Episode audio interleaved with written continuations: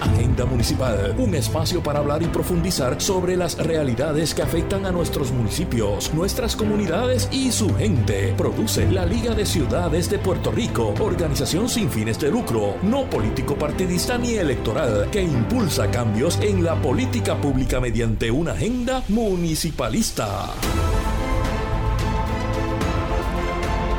Huepa, saludos a todos, todas y todos que nos escuchan y bienvenidas a Agenda Municipal, programa de radio producido por la Liga de Ciudades de Puerto Rico y hemos creado este espacio para hablar y profundizar sobre las realidades que afectan a nuestros municipios, nuestras comunidades y su gente. Mi nombre es Cristina Miranda Palacios, soy la directora ejecutiva de la Liga, una organización sin fines de lucro de corte no político, partidista ni electoral pero política, y podemos hablar sobre eso ahorita, que impulsa cambios en la política pública mediante una agenda municipalista. Conmigo en los estudios se encuentra Edgar Gómez, quien es nuestro curador de relaciones municipales, y además nos acompaña en cabina Cristian Pérez, quien es uno de nuestros grandes facilitadores. Edgar, bienvenido. Bien, gracias Cristina. Oye, segunda temporada. Segunda temporada. ¿Cómo te sientes? Me siento como si hubiera pasado de un abrir y cerrar de ojos.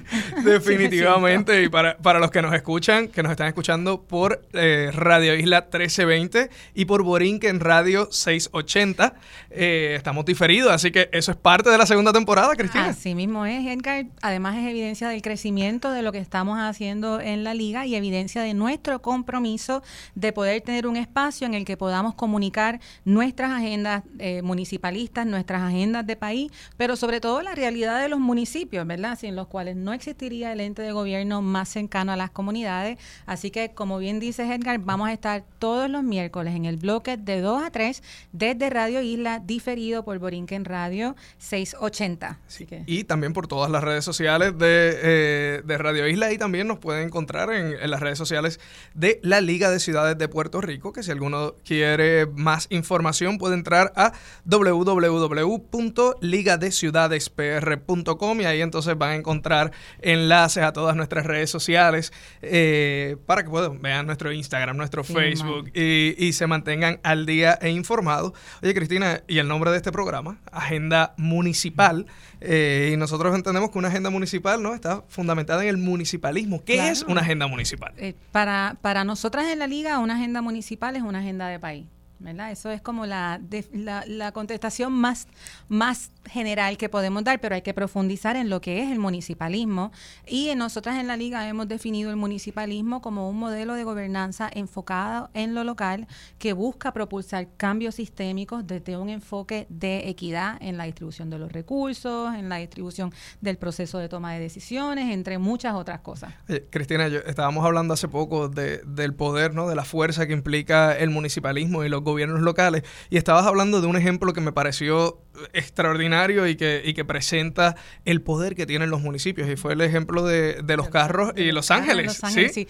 Uno, de, mi, uno de, mis libros, de mis libros favoritos se, se llama If Mayors Rule the World, ¿verdad? Como que qué pasaría si los alcaldes estuvieran en el control de, del mundo. Y es un libro fabuloso eh, que habla acerca de diferentes historias de éxitos, no solamente de alcaldes y alcaldesas en Estados Unidos, pero a nivel internacional, Es una mirada amplia, panorámica. Y entonces hablan mucho de la importancia de lo local, que es tener un pensamiento global pero accionar desde lo local. Si accionamos desde lo local, que es desde donde accionan los municipios, y se acciona de una manera concertada, intencional, más que estratégica, podemos tener cambios locales que inciden en lo global. Así que por eso la idea es un movimiento local. Y eh, uno de los ejemplos que a mí más me gustó fue lo que pasó en Los Ángeles. Eh, había un problema severo, como ustedes saben, de contaminación, de smog. El alcalde exigía cambios en las emisiones de los vehículos que podían circular, pero eso era algo que se regulaba a nivel federal. Y entonces él lo que hizo fue que creó una, una eh, ordenanza. municipal prohibiendo que en Los Ángeles circularan carros que emitieran emisiones de gases por encima de. El mercado de Los Ángeles de carros es tan y tan alto que obligó a la corporación, a la, a la fábrica de autos a cambiar cómo se producían esos vehículos. Así que es un ejemplo eh, de lo que se, del poder del municipio yo soy municipalista de corazón, así que... Eh, claro, y, y, y, para dejarlo más claro, es que ahora todos los carros que se venden en Estados Unidos cumplen con la, regulación de Los Ángeles, que es una regulación mucho más estricta de lo del resto del país. Así que como, e, ese es un ejemplo claro de cómo, cómo eh, lo local, lo local, nos mueve, ¿verdad? en esta nueva época. Oye, Cristina, y eso es el, municipalismo, eso es lo que es la agenda municipal y de eso es lo que venimos a hablar eh, semana tras semana por aquí, por, este programa de Agenda Municipal. Y en nuestra primera temporada, yo digo primera y segunda temporada porque me siento como en Netflix, ¿no? Eh, que estamos, estamos lanzando esta segunda temporada, pero en la primera temporada tocamos unos temas que yo creo que tienen una pertinencia muy importante, no solamente para, eh, para Puerto Rico, sino para la vida de los, de los ciudadanos. ¿no? Y, y, nuestra primera, nuestro primer tema fue quién depende de quién, ¿verdad?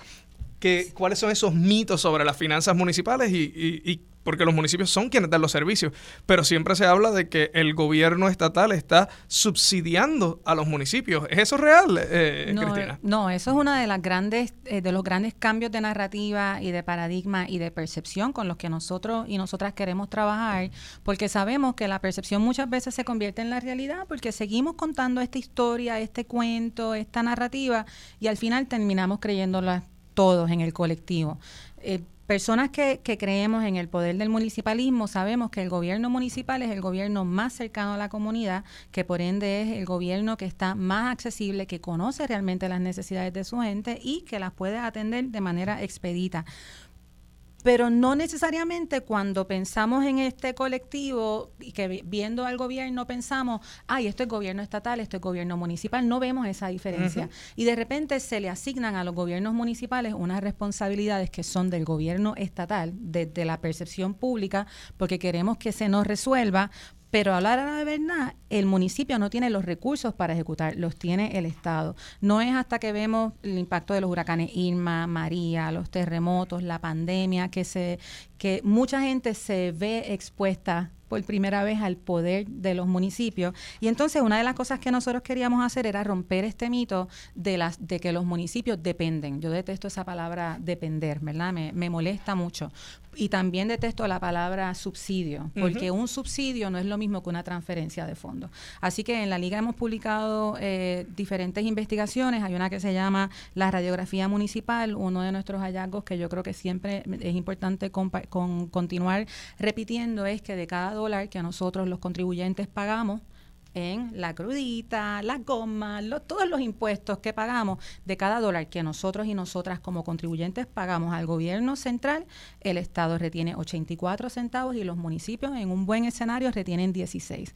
Entonces la pregunta es, ¿quién depende de quién? Si nosotros contamos el dinero que los contribuyentes, las contribuyentes le pagamos al Estado, que es dinero que se tiene que reinvertir en nosotros, pero la prestación de los servicios esenciales sale desde los municipios, entonces, ¿quién depende de quién? Y nuestra teoría es obviamente que el Estado depende de los municipios eh, y que pues, se siguen perpetuando unas inequidades eh, que se dan en espacios altamente centralizados. Y otro dato que me encanta compartir es que en un, en, en un año tradicional el Estado gasta, que no es lo mismo que invertir, el Estado gasta el 70% de su presupuesto en un área geográfica de cinco municipios en los que vive menos del 30% de la población, que es la zona metropolitana. Entonces el municipalismo no es metrocentrista también. Y estas conversaciones de cómo profundizar quién depende de quién son medulares para cambiar ese, ese paradigma.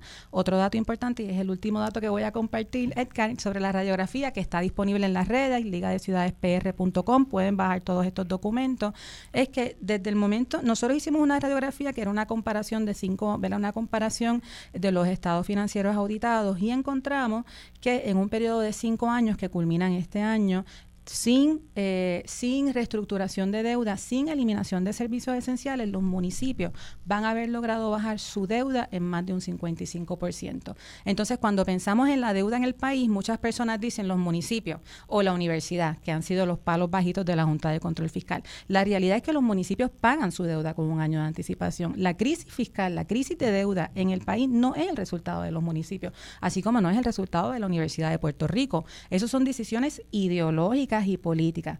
Así que eso fue eh, rompiendo mitos sobre las finanzas municipales. Como puedes ver, es un tema que me apasiona mucho. Definitivamente.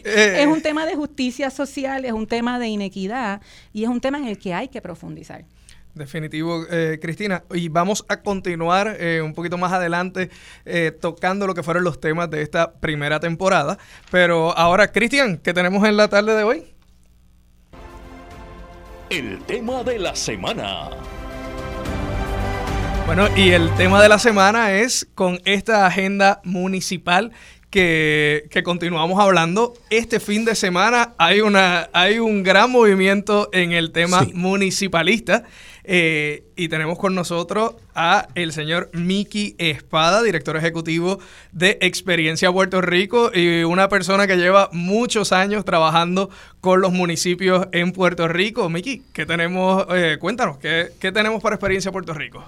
Primero saludos a ambos y muy, muy contento porque es tan necesario este tipo de foros para poder orientar al país sobre el valor y la importancia que revisten los municipios de Puerto Rico en impacto y los servicios esenciales que se le da al puertorriqueño y a la gente que vive aquí en carne y hueso. Eh, hay una, muchas falacias, mucha información que no es la correcta sobre el rol del municipio y, y, los efectos que ha tenido históricamente sobre dónde estamos hoy como país. Y foros como este ayudan a que el país entienda que los municipios son realmente el brazo de relevancia e importancia para que el país eche para adelante. Dicho eso, gracias por el tiempo, gracias por la invitación. Como dijiste, pues estoy al frente de un proyecto que lo tengo como vocación eh, no es eh, el proyecto mío de vida profesional, pero como vocación, es un proyecto eh, donde hemos tratado de crear una plataforma para integrar a los gobiernos locales de Latinoamérica y los gobiernos locales de Estados Unidos y que Puerto Rico sea un eje de, conexión, de puente entre esos dos lugares en el mundo. El, y el evento, pues como bien dijiste, se llama Experiencia Puerto Rico su génesis fue porque queríamos, yo vengo del mundo del turismo, y queríamos eh, trabajar en un evento ligado a los gobiernos locales, pero que obligara a los visitantes a, conocer a Puerto Rico. Entonces desarrollamos un evento donde lo hicimos en el este de Puerto Rico, lo hemos hecho en el norte de Puerto Rico, lo hicimos en el sur de Puerto Rico y así pues podíamos presentarle otra cara que no era necesariamente San Juan al visitante. Eh, ese era un principio. El otro era obviamente el, ayudar a servir de puentes para que los alcaldes de, Latinoamérica vieran a Puerto Rico sobre todo lo que había desarrollado esa eh, desde el 1991, ustedes conocen, se trabajó una ley de la reforma municipal.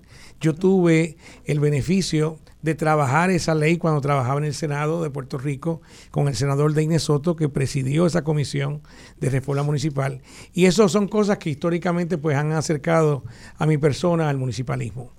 Obviamente hemos visto cómo esa ley ha sido maltratada de forma histórica y cómo ese objetivo de descentralización, que era el objetivo que perseguía esa ley en su origen, se ha ido perdiendo y se ha ido debilitando. Eh, esperamos que eso cambie. Experiencia Puerto Rico es un evento internacional, es un foro educativo donde eh, decidimos un tema particular.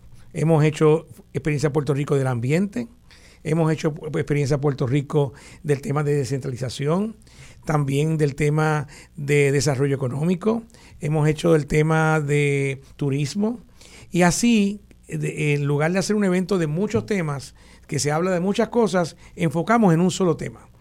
Este año, eh, Experiencia Puerto Rico 2023, es su octava edición, pues va, va a tener, a traer por primera vez el foro del sector privado se incorpora.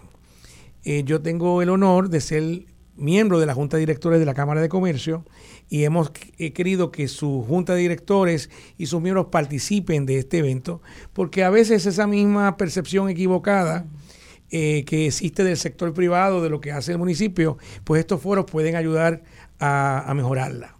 Y este año el tema, y así me callo para que me pregunten, va a ser la inserción o la integración de los gobiernos locales con el sector privado y cómo esa integración incide en los, en los servicios esenciales y en el desarrollo económico de la ciudad.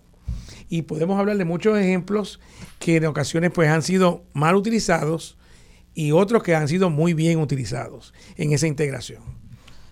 Miki, encantada de tenerte acá en el programa y más en esta apertura de la segunda temporada de Agenda Municipal de la Liga de Ciudades de Puerto Rico. Eh, nosotros en la Liga estamos bien pompeados con tu evento. Quiero que sepas que el equipo va, pero que además de ir al equipo, hemos invitado aliados y aladas de la organización, porque estamos completamente de acuerdo contigo de que en Puerto Rico trabajamos como en carriles y no nos damos cuenta que tenemos que operar desde la interseccionalidad. ¿verdad? Entonces, ¿cómo, cómo es que o sea, hace completo sentido que la Cámara de Comercio esté completamente ¿verdad? invested, perdónenme el spanglish, lo siento, eh, en esta iniciativa porque es un ecosistema. Así que bien entusiasmadas con el evento y con tenerte aquí y Miki, te quería preguntar quiénes son algunas de estas personas, porque hemos visto la agenda y hay, hay unos invitados extraordinarios a participar, además de que sé que también hay unas reuniones, pero ¿quiénes son los invitados especiales en primer lugar? Bueno, los protagonistas de este evento son los alcaldes, eh, alcaldesas y legisladores municipales y concejales, y en otros países de Centroamérica se llaman regidores, pero obviamente la estructura de gobiernos locales. Y como le había dicho, en los primeros cuatro o cinco años del evento habíamos enfocado en el área sur, en el cono sur. Y venían gente de Argentina, de Chile, de, de, de, de todo, todo el cono sur. Y este año hemos querido enfocar en Centroamérica. Y, y, entonces decidimos que la organización que maneja Centroamérica, que es la CAMCAICA, este año la preside Puerto Rico. Y entonces, eh, en el caso de Estados Unidos, también lo habíamos abandonado esos primeros tres o cuatro años y tal como ocurre en Puerto Rico, que hay un organismo de, alcaldes, por cierto, de eso vamos a hablar, aquí hay dos organismos mm.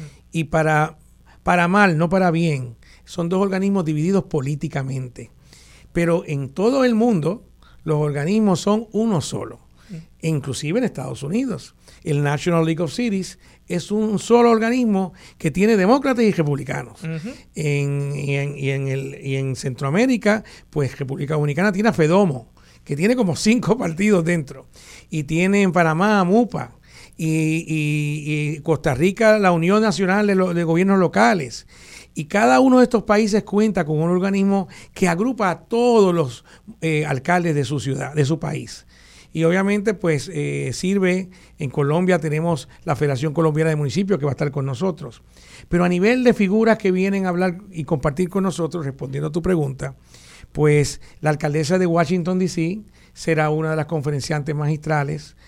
Tenemos el Round Table, que es un organismo que trae alcaldes de, primer orden de los Estados Unidos. Viene el alcalde de, de San Luis, el de Denver, la alcaldesa de, San Bernardino, California. Viene también el alcalde de, de, lo olvidé. Pero son cinco alcaldes de grandes ciudades de Estados Unidos que vienen a compartir con nosotros. De igual forma, viene un motivador que cuando esa gente, cuando esos alcaldes escuchen a este señor, se llama Antonio Sola. Es un, es realmente un estratega político pero en el proceso de su vida se ha convertido en un gran motivador. Fue estratega político de expresidentes, presidentes que se convirtieron en presidentes.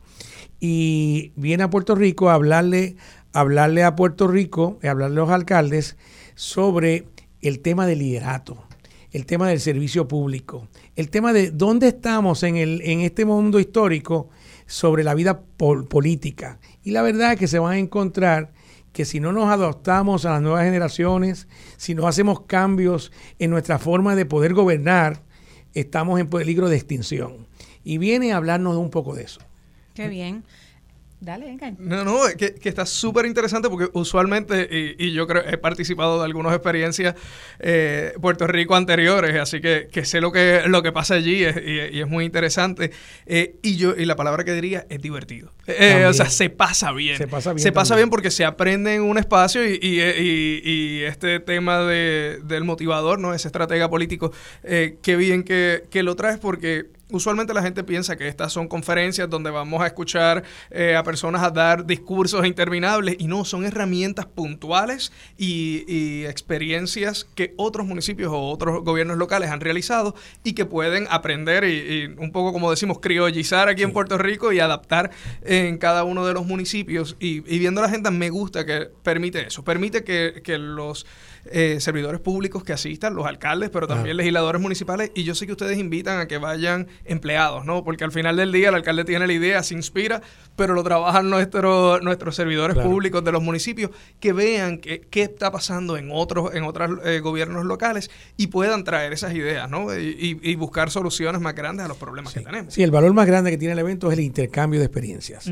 y la identificación de, de buenas prácticas y en la medida en que tú puedas escuchar a un alcalde con pocos recursos, porque a veces con, muchos recursos es fácil, ¿verdad? Con pocos recursos haciendo cosas que son innovadoras, que, llegan a la gente, pues uno las puede copiar y obviamente pues hacer, darle un mejor servicio a la gente. Eh, y hablando de diversión, eh, también yo quiero que estas personas que vienen a Puerto Rico se diviertan. Y esa primera noche del domingo en la noche, el alcalde de San Juan, que es la ciudad anfitriona, pues tiene un gran evento cultural donde recibe a todas estas personas en el Museo de San Juan, en la Norzagaray, y allí tendrás eh, la cultura de Puerto Rico en su mejor expresión. Eh, y también la gastronomía. Tendremos nuestro bacalaíto por allí. Y el segundo día, que es el lunes, las personas que estén con nosotros, debidamente registradas, estarían en el T-Mobile District, en el Medalla, donde tendremos una actividad de networking, porque de, lo que se trata al final del día es de tú poder conocer a esta gente que tú los puedas llamar por teléfono. Tengo esta preocupación, tengo esta inquietud. ¿Qué tú piensas? Y en esa, en esa relación que uno cultiva con estas distintas figuras del municipalismo en Estados Unidos, en Puerto Rico, eh, es que uno puede crecer. El tema del hermanamiento de ciudades, el tema de, alianzas estratégicas. Y de eso, es, de, de eso se trata Experiencia Puerto Rico. Qué chévere, suena como un gran evento. Estamos, yo he ido a, una experiencia, me encantó en Humacao. Ah, Estuve con ustedes por allá.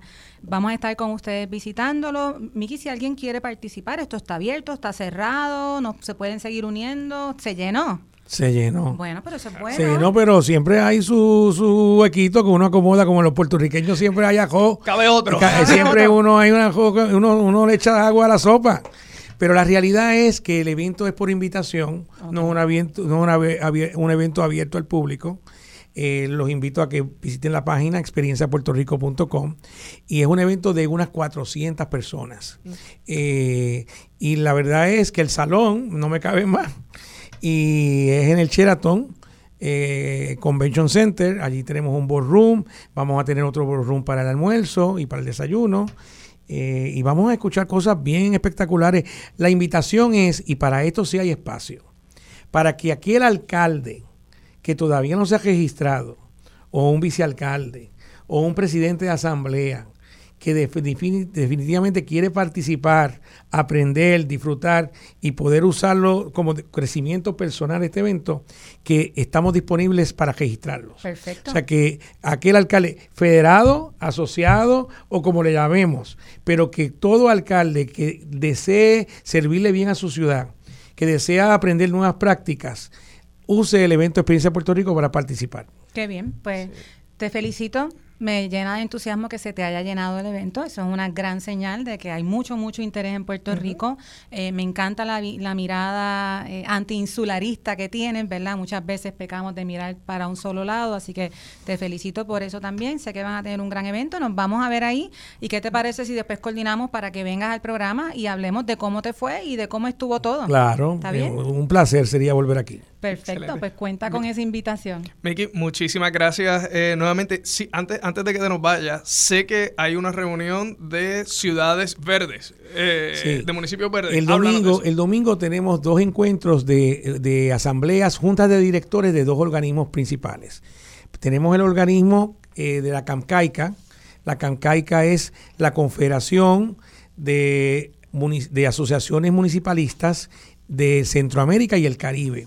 Este año la preside el alcalde de Villalba eh, por los próximos dos años y yo tengo el placer de ayudar en la dirección. Y también está la Confederación Iberoamericana de Municipios Verdes y esta la preside República Dominicana y, el alcalde de Luquillo actúa de vicepresidente. Eh, eh, obviamente son temas distintos, pero va a haber un diálogo entre los distintos presidentes. Aquellos que no pudieron llegar, pues entrarán vía remoto, vía Skype o Zoom, yo no sé cuál, pero alguna de ellas. Y la idea es que tengamos una reunión de 3 a 5 con la CAMCAICA y de 5 a 6 y media con la Confederación Iberoamericana de Municipios Verdes. Y, creo que ese es un tema muy importante porque a veces queda relegado y en la liga nosotros estamos trayendo con, muchísima importancia ¿no? el tema de lo que es justicia climática porque estamos viendo los efectos. O sea, hablamos de los huracanes, hablamos de las sequías, pero no entendemos que esto es parte de un problema mayor y es, es uno de los ámbitos donde los gobiernos locales son cruciales para responder, porque las políticas públicas eh, que tengan que ver con, con cambio climático, al final del día se van a estar trabajando desde lo local, desde los municipios Así que eh, muy agradecidos y, por, estar con nosotros aquí, Miki. Y definitivamente, Experiencia Puerto Rico va a ser una gran experiencia para este fin de semana. Uno de los dos eventos que, que hablan de municipalismo eh, este fin de semana en Puerto Rico. Así que gracias, Miki. Gracias, Miki. Tenemos el evento de los federados que están el sábado y el domingo allá en Guayanilla, eh, que lo maneja la Federación de Municipios y obviamente eh, también aparenta ser un evento de primera desde el punto de vista de todo lo que tiene que ver con el tema federal. Y obviamente la invitación es que el lunes aquellos que disfrutaron de su evento allá en Guayanilla se puedan mover aquí a San Juan. A San Juan, definitivamente. Bueno, Miki, muchas gracias. Gracias, Miki. Nos vemos el domingo y el lunes. El lunes. Un abrazo. Gracias. Bueno, Cristina, esto es parte de lo que es la agenda municipal. Eh, así que estamos eh, muy, de verdad estamos muy emocionados de poder participar de lo que es experiencia Puerto Rico y creo que vamos a estar dando algunos informes de lo que de lo que va a estar pasando allí, de lo que vamos a estar viendo. Vamos a estar compartiendo eso. Esa información, así que bueno, eh, Cristina, vamos a estar, sí. Dale. No, vamos a estar ahora yendo a un, eh, una breve pausa en unos minutos Así que... Sí, yo, yo sí quería rescatar algo que dijo eh, Miki que me parece muy interesante, ¿verdad? Y es el asunto de la importancia del tema del municipalismo. En Puerto Rico existe la Asociación de Alcaldes que reúne a los alcaldes asociados del Partido Popular Democrático. Existe la Federación de Alcaldes que reúne a los alcaldes del Partido Nuevo Progresista. En el caso de la Liga de Ciudades, que llevamos, ya mismo cumplimos nuestros cuatro años, es una organización, como mencioné al principio, no político partidista, no político electoral, pero política que reúne une alcaldes alcaldesas de ambos partidos para adelantar una verdadera agenda municipalista, pero que además del, del reconocimiento del municipalismo incluye a grupos filantrópicos, organizaciones comunitarias, la academia. Así que eh, existen varios grupos en Puerto Rico trabajando para adelantar esa agenda. Todos los grupos son importantes, todos los grupos son necesarios y aportan desde sus espacios. Así que en la liga nos sentimos entusiasmados de ser parte de este ecosistema que está enfocándose en una entidad tan importante como lo es el gobierno local, en el municipio, que es donde se experimenta y se vive. Definitivamente, Cristina. Bueno, y ahora sí vamos a tomarnos un pequeño respiro eh, para que nuestros amigos puedan hacer el identificador de las emisoras.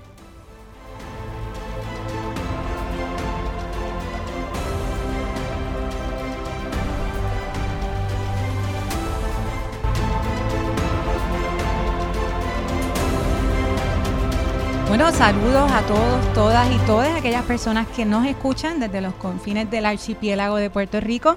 Mi nombre es Cristina Miranda Palacios, soy la directora ejecutiva de la Liga de Ciudades de Puerto Rico y estamos en este nuestro programa Agenda Municipal, un espacio para hablar, profundizar y adelantar nuestra agenda municipalista que es Agenda de País. Conmigo en los estudios nos, nos encuentra Edgar Gómez. Edgar. Saludos Cristina y muy contento de estar aquí. Sigo diciendo segunda temporada eh, de Agenda Municipal. ¿Y por dónde nos están escuchando Cristina? Nos están escuchando por Radio Isla 1320, por Borinquen Radio 680 y quiero decir que también aquí en la cabina nos acompaña en el área técnica Cristian eh, Pérez, quien es parte esencial de nuestro equipo de trabajo. En la primera parte del programa de esta segunda temporada, Edgar, para hacerle eco a tu entusiasmo, eh, estuvimos, empezamos con un rico un resumen de lo que es la liga, lo que es la agenda municipalista, hablamos de cómo empezamos el programa, recibimos a Miki Spa, director ejecutivo de Experiencia PR, quien nos habló de un programa. Y ahora excusamos al alcalde de Camuy y presidente de la Federación de Alcaldes, honorable Gabriel Gaby Hernández. Como ustedes saben, los alcaldes y las alcaldesas tienen unas agendas caóticas, complejas, impredecibles en ocasiones, así que él iba a acompañarnos, pero se excusa. Y la razón por la que lo excuso es porque íbamos a tener al alcalde hablando con nosotros sobre el programa y la iniciativa que empieza, este evento que empieza este viernes, que se llama el Puerto Rico Mayor Summit 2023, primera vez que se hace este evento de la Federación de Alcaldes, que como estábamos hablando en el bloque anterior, es una organización que reúne a los alcaldes federados, que son alcaldes que pertenecen al Partido Nuevo Progresista. Es la primera vez que esta, esta entidad hace este evento, la liga está ahí apoyándolos. Cuéntanos un poquito más sobre eso, Edgar. Correcto, Cristina. Y es que este evento ya, ya está llegando la gente eh, a Guayanilla, ¿no? A empezar eh, con las agendas de trabajo y este, como muy bien dijiste, comenzamos viernes, sábado y domingo. Y va a estar reuniendo a los alcaldes federados y van a estar escuchando temas. Y esto es bien interesante porque va a ser un espacio para que eh, el gobierno estatal hable de las políticas públicas y cómo están afectando a los gobiernos locales. Así que tenemos una. Eh, eh, el Puerto Rico Mayor Summit va a tener una agenda llena de personas que trabajan con lo que son las políticas públicas del país. Y bueno, la, la apertura de, del sábado es una apertura bien intensa y estábamos hablando y analizando eh, la agenda. ¿Por qué? Porque va a estar ahí el director ejecutivo de la Junta de Control Fiscal, ¿verdad? Y, es algo que nosotros no podemos despintar. Eh, el el efecto el que tiene la Junta de Control Fiscal sobre eh, los municipios. ¿no? O sea, al final del día es, uno, el ente que está jugando con lo que son los fondos municipales. Así que van a ir desde, desde conferencias como esta, temprano en la mañana, a temas como lo es la nueva era tecnológica bajo el código electoral, porque sabemos que en enero de este próximo año entra lo que es la veda electoral en Puerto Rico y todas las agencias municipales eh, y estatales eh, tienen lo que es la veda electoral, ¿no? Que es que no pueden continuar con sus efectos o sus, eh, sus procesos de comunicación como las conocemos. O sea, libremente no se pueden utilizar los fondos. Así que, ¿cómo esto afecta a la, gestión municipal? Porque al final del día, un municipio, si lo que hace es proveer servicios, ¿cómo, va a anunciarlos? ¿Cómo, comunica, esos servicios? ¿verdad? Así que, Cristina, parte de, eh, parte de lo que es esa agenda va a incluir lo que es la el código electoral para Puerto Rico. Quiero, hay un detalle muy importante y es que todas las conferencias que van a estar dándose el sábado y el domingo van a ser acreditadas por la Oficina de Ética Gubernamental como las, eh, las horas de educación continua que los servidores públicos tienen que tomar. Así que esta conferencia no solamente van a escuchar de proyectos y van a escuchar de las políticas públicas que tiene el Estado con los temas del gobierno local, sino que también van a servirle para esa educación continua sobre ética gubernamental. Así mismo es, y una de las cosas que, ¿verdad? Eh, eh, que me gusta mucho de este evento es que va a ser en Guayanilla, así como la Liga de Ciudades creen que tenemos que adelantar una agenda no metrocentrista. Este evento, que es la primera vez que la Federación de Alcaldes lo lleva a cabo, va a ser en Guayanilla, es un evento de tres días, viernes, sábado, domingo. Nosotros vamos a estar ahí, la Liga de Ciudades va a estar ahí con nuestro equipo de trabajo y con aliados y aliadas, porque de nuevo entendemos que una agenda municipalista, para que sea efectiva, exitosa, transformadora, tiene que contar con los diferentes elementos que forman parte de los ecosistemas municipales y que pueden propulsar verdaderos cambios en el país. Así que vamos a estar ahí. Tenemos de hecho una presentación el domingo. Correcto. Pero eh, antes de eso, ¿nos quieres hablar un poco más de la agenda? Sí, hay algo que me gusta siempre destacar y es que una de las eh, conferencias que van a estar trabajando es el tema de la respuesta municipal ante, ante la emergencia.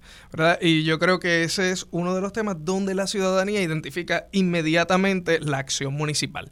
Y a mí siempre me gusta resaltar en esta agenda municipal, no en Arroyo y Habichuela, donde la gente ve los municipios funcionando. Pues, damas y caballeros, cuando llega esta temporada de huracanes, gran parte del esfuerzo de preparación, rescate y orientación lo hacen los municipios y los gobiernos locales. Así que eh, uno de, los, de los temas más importantes que van a tener ese día va a ser ese, ese ejercicio de educación sobre lo que, lo que son eh, esas respuestas municipales para los eh, esas respuestas municipales ante las emergencias.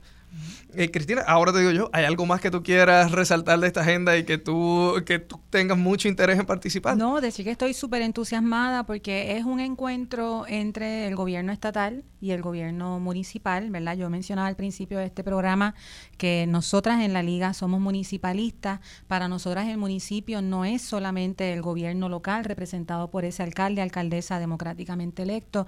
El municipio realmente es un espacio con, una, eh, con unos límites geográficos y está compuesto de todas las personas que viven, habitan, trabajan y, son eh, y están desde ese espacio.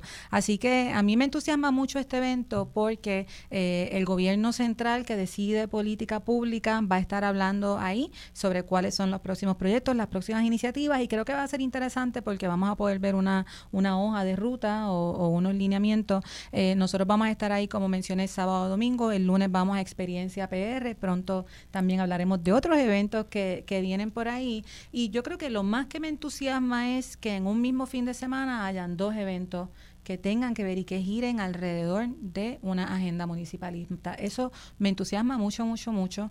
Eh, en Puerto Rico hay mucha innovación desde el gobierno local, desde el gobierno municipal, eh, hay mucha resistencia. Yo no sé cómo se traduciría.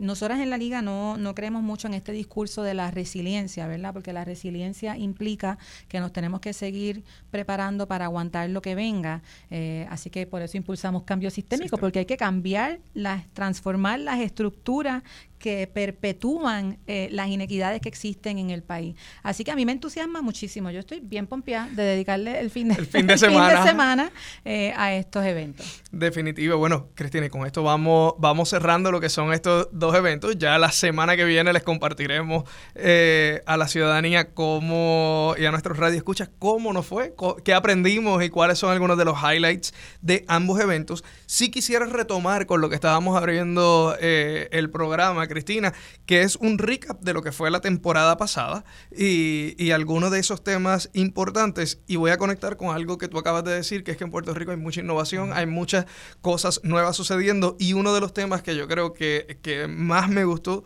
del programa fue la jornada laboral en Peñuela. O sea, un movimiento global. Estamos hablando de que alrededor del mundo hay un movimiento promoviendo eh, lo que es la jornada de cuatro, eh, de cuatro días. Eh, y el primer municipio que lo hace es el alcalde de Peñuela.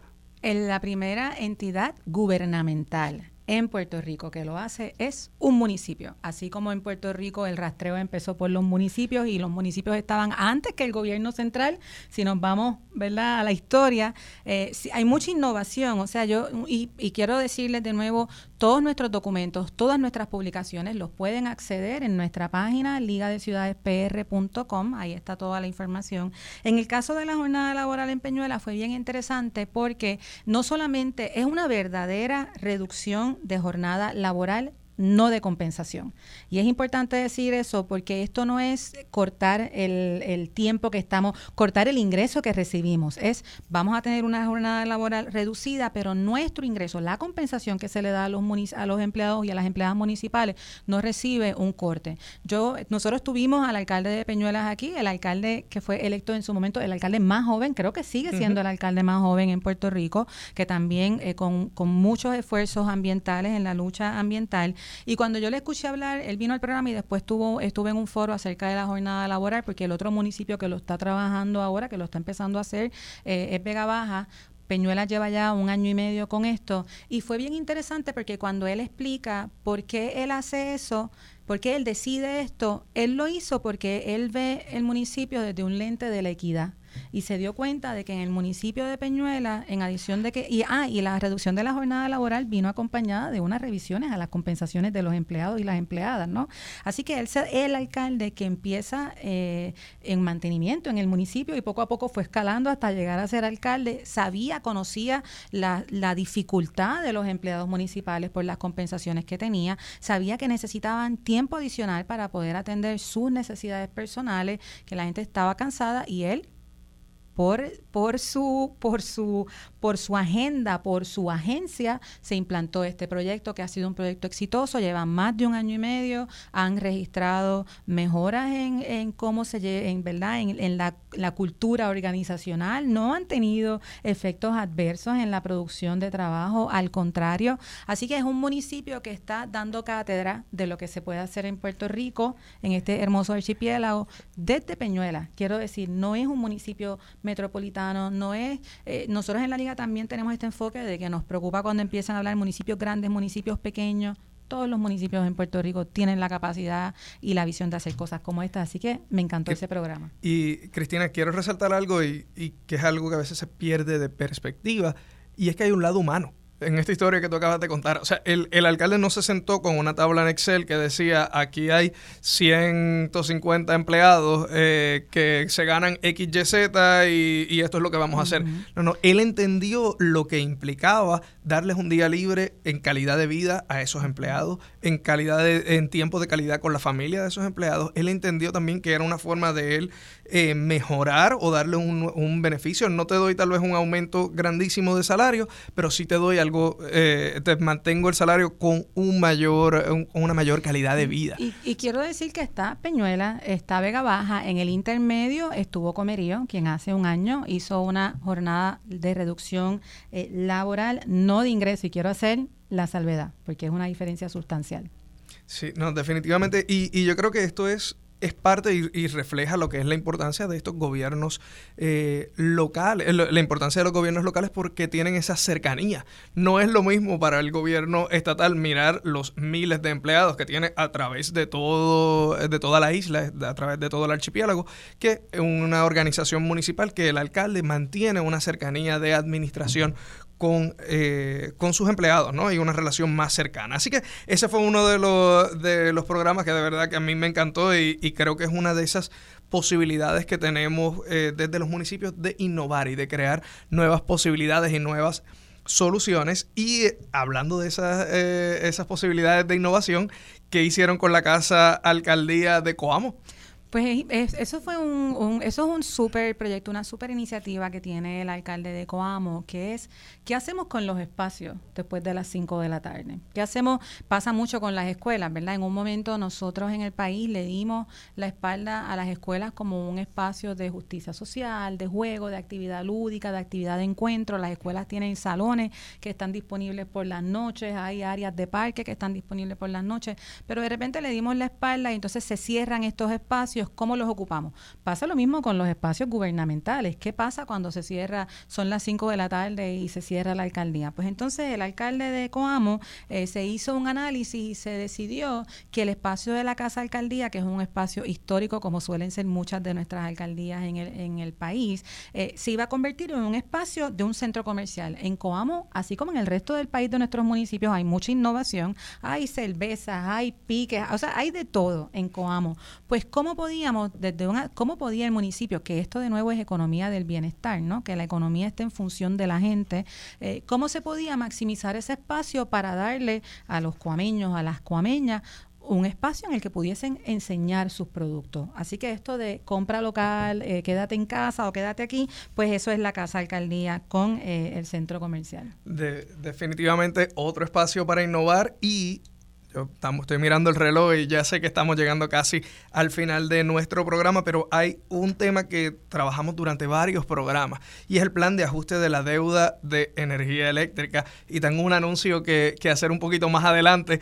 Eh, así que, pero primero háblanos, eh, Cristina, ¿qué, ¿qué, fue lo que pasó? ¿Qué es lo pues, que está pasando? Bueno, pues ¿Qué es lo que está pasando? Esto no se ha acabado. No, no se ha acabado, no se ha acabado, aunque a veces se sienta como, como que es así. Han habido grandes victorias, como ustedes saben, pues se crean estos planes fiscales por agencia, la Junta de Control Fiscal está pues, liderando estos esfuerzos. Hay un plan que es el plan de ajuste de la deuda de energía eléctrica, es un plan que realmente era en sus inicios nefasto, nefasto, nefasto. Yo entendemos que sigue siendo nefasto, pero se han ido logrando unos acuerdos porque se vio eh, un frente común en contra de esto. En el caso, por ejemplo, de los municipios, quizás las personas pueden decir, pero ¿y qué tiene que ver la Liga de Ciudades con este tema? ¿En qué incide esto?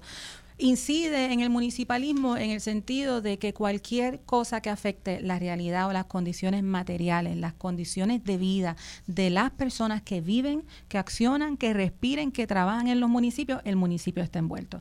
Porque el municipio incide, está ahí en el continuo evolutivo. Estos suenan como términos bien, bien científicos, voy a, eh, pero el municipio está ahí desde que se nace hasta que se muere, en ese continuo evolutivo. Así que lo que afecte eh, a los ciudadanos, afecta a los municipios, esto también va a tener unos impactos en los municipios, ¿verdad? Por en cuanto al, costo de la electricidad. Se hizo una coalición eh, que se llama No Más Aumentos, de que tú vas a estar hablando ahora. Se asumieron unas posturas en contra del plan de ajuste de la deuda.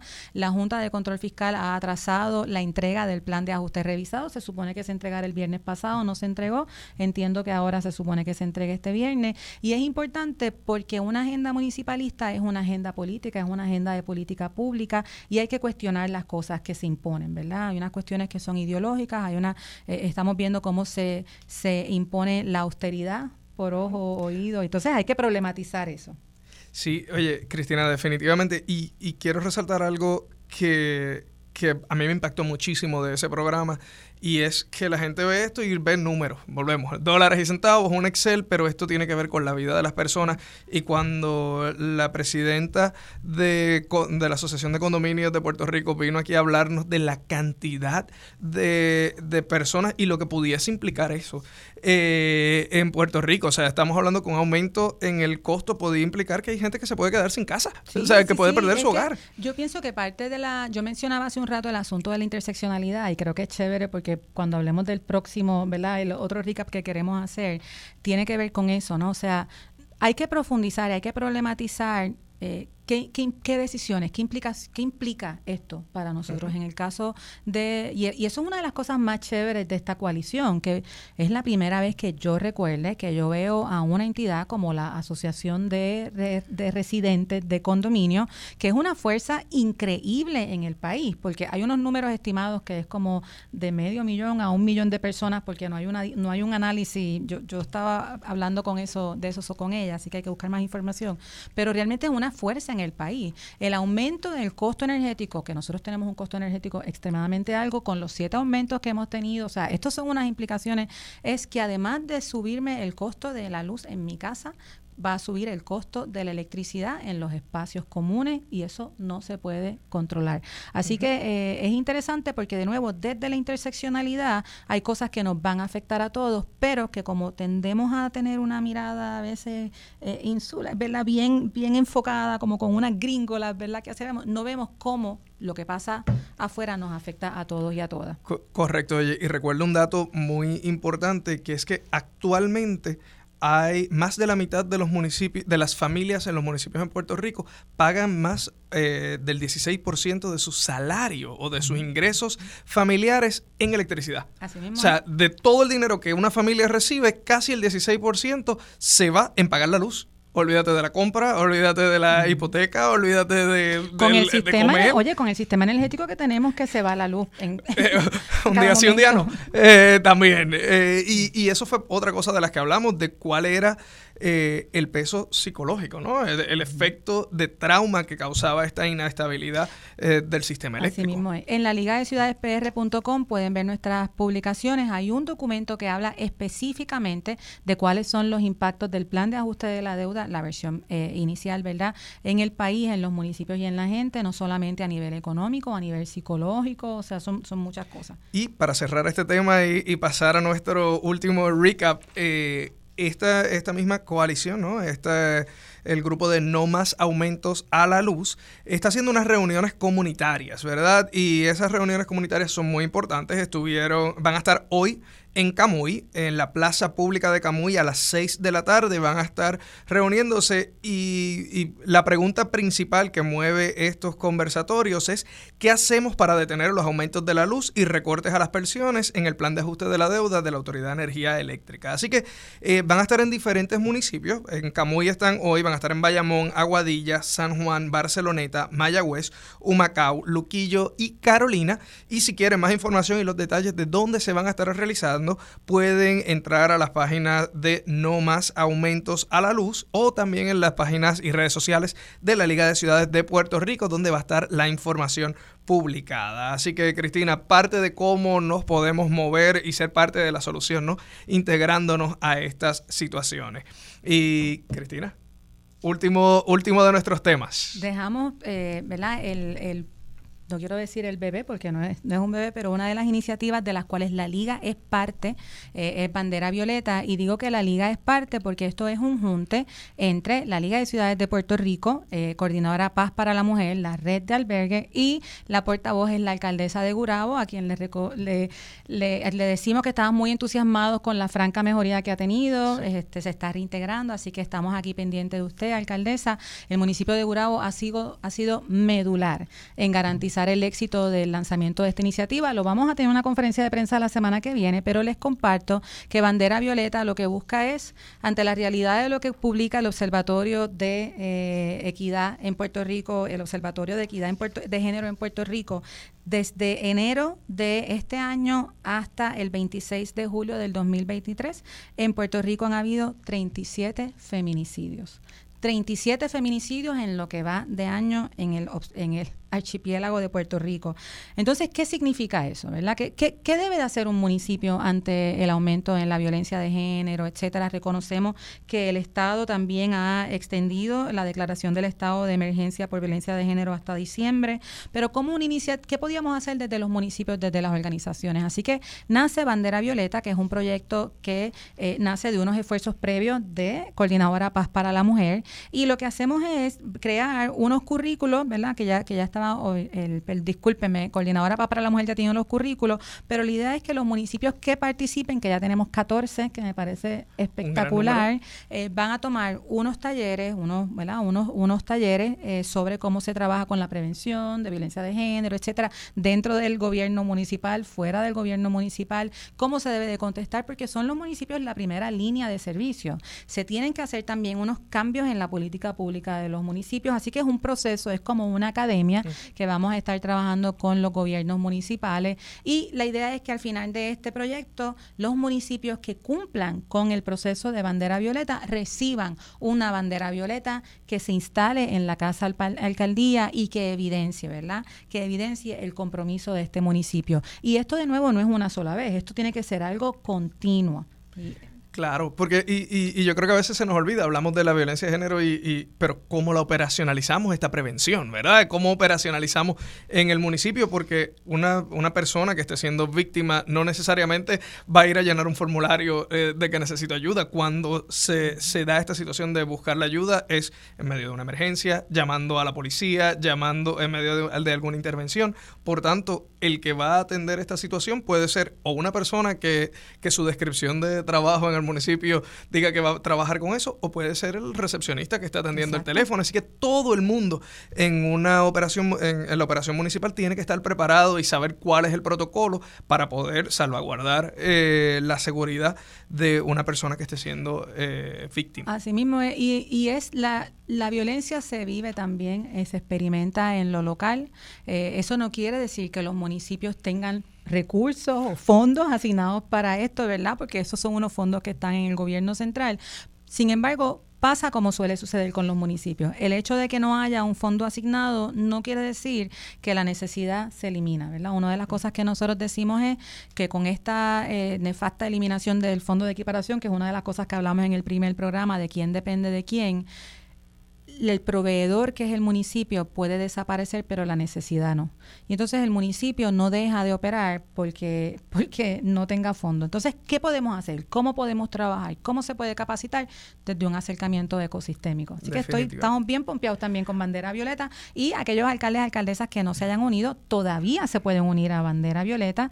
Vamos a lanzar conferencia de prensa la semana que viene, pero pueden ir a nuestras redes, de nuevo, ligadeciudadespr.com o nos pueden enviar un mensaje a info at ligadeciudadespr.com.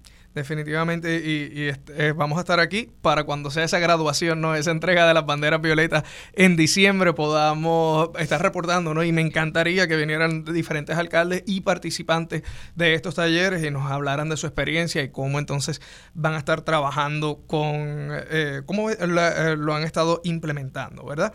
Así que Cristina, estamos llegando casi al final de nuestro programa. Hoy ha sido un programa bastante interesante, ¿no? Porque estamos apertura de, la segunda temporada, eh, apertura de la segunda temporada, reflexionando sobre lo que estuvimos discutiendo en, los meses pasados, eh, durante los ocho primeros programas eh, que, que lanzamos de Agenda Municipal, y también hablamos con Miki Espada, que es uno, que es el director ejecutivo de Experiencia Puerto Rico, uno de los eventos que va a estar ocurriendo este fin de semana, domingo y lunes, donde van a reunirse eh, alcaldes, vicealcaldes, legisladores municipales de Puerto Rico y Estados Unidos y Centroamérica, ¿no? De Latinoamérica, eh, para hablar y compartir y hacer ese intercambio de experiencia. También estuvimos hablando del Puerto Rico Mayor Summit, que es un evento de la Federación de Alcaldes que va a estar ocurriendo desde este viernes también al domingo, eh, donde vamos a estar viendo cuál es la agenda de política pública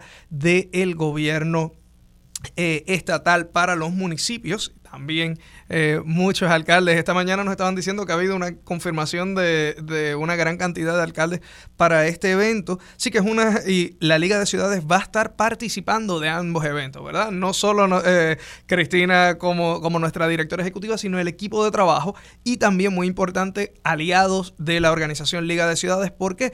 Porque el, ejercicio municipalista no es solamente, eh, o no solamente ocurre desde el gobierno local, no solamente ocurre desde los alcaldes, son los alcaldes con la ciudadanía y organizaciones sin fines de lucro y eh, con fines de lucro también que participan, ¿no? que construyen esta agenda o, son parte de esta agenda municipal. Así que esto ha sido parte de lo que hemos hecho en el programa de hoy, Cristina. ¿Hay algo más que tú quieras compartir con nosotros?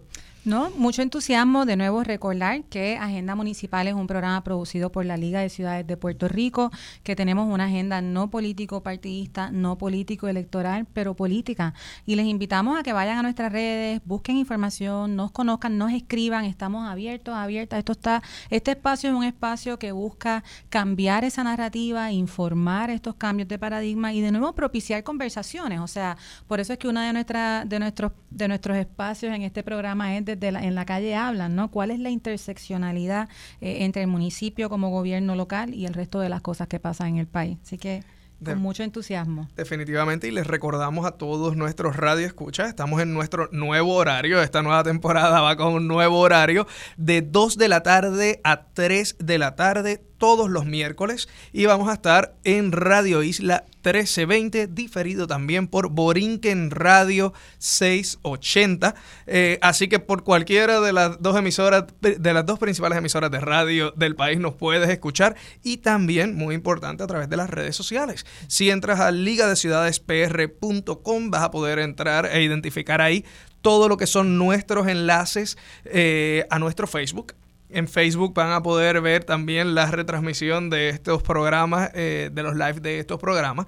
Eh, también van a poder vernos en nuestro Twitter y en nuestro Instagram. Y Instagram es bien interesante porque ponemos muchos anuncios y mucha, eh, mucha información o bullets de, de, los estudios que estamos trabajando. Así que no es solo, no es solo una red social para estar hablando, sino que compartimos información. Y eso es bien importante porque este espacio es un espacio para educar. Sí, y en nuestras páginas pueden bajar la radiografía buscar información de bandera violeta, tenemos escritos acerca de eh, la, la, descentralización en el país, pueden conocer acerca más del ICAMU, nuestro Instituto de Capacitación Municipal.